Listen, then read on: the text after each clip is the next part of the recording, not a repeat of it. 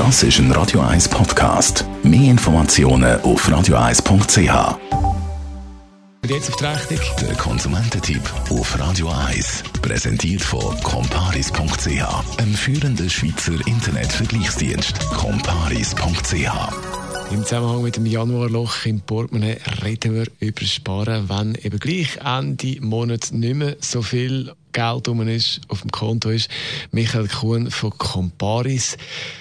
Wie kann man sparen?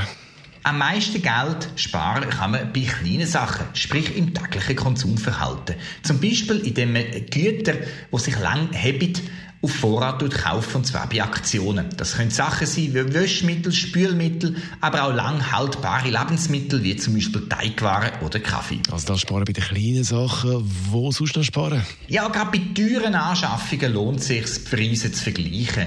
Und auch zu schauen, braucht man wirklich das aktuellste Modell.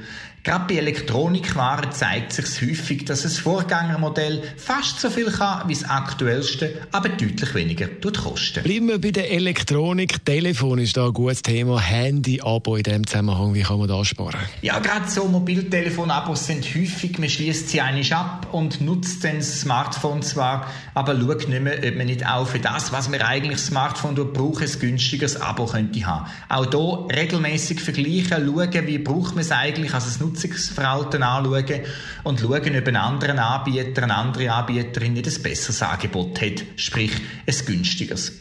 Bei diesen Streamingdiensten ist es auch so, häufig wird ein Abo abgeschlossen, dann zahlt man das jeden Monat über Kreditkarte, schaut es gar nicht mehr so genau an.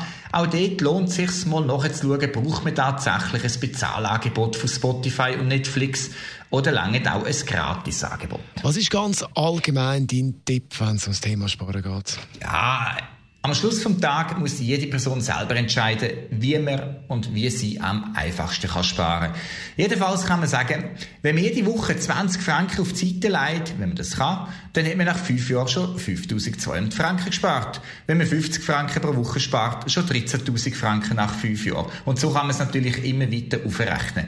Wenn man das irgendwo schafft, sechs auf ein Konto einzahlen ähm, oder momentan bei den Niedrigstzinsen von mir aus auch irgendwo in ein grosses Einmachglas stopfen das Geld, dann hat man nach wenigen Jahren schon einiges an Geld gespart und vor allem hat man es dann nicht ausgegeben. Der Michael Kuhn ist das von Comparis mit ein paar Spartipps zum Start.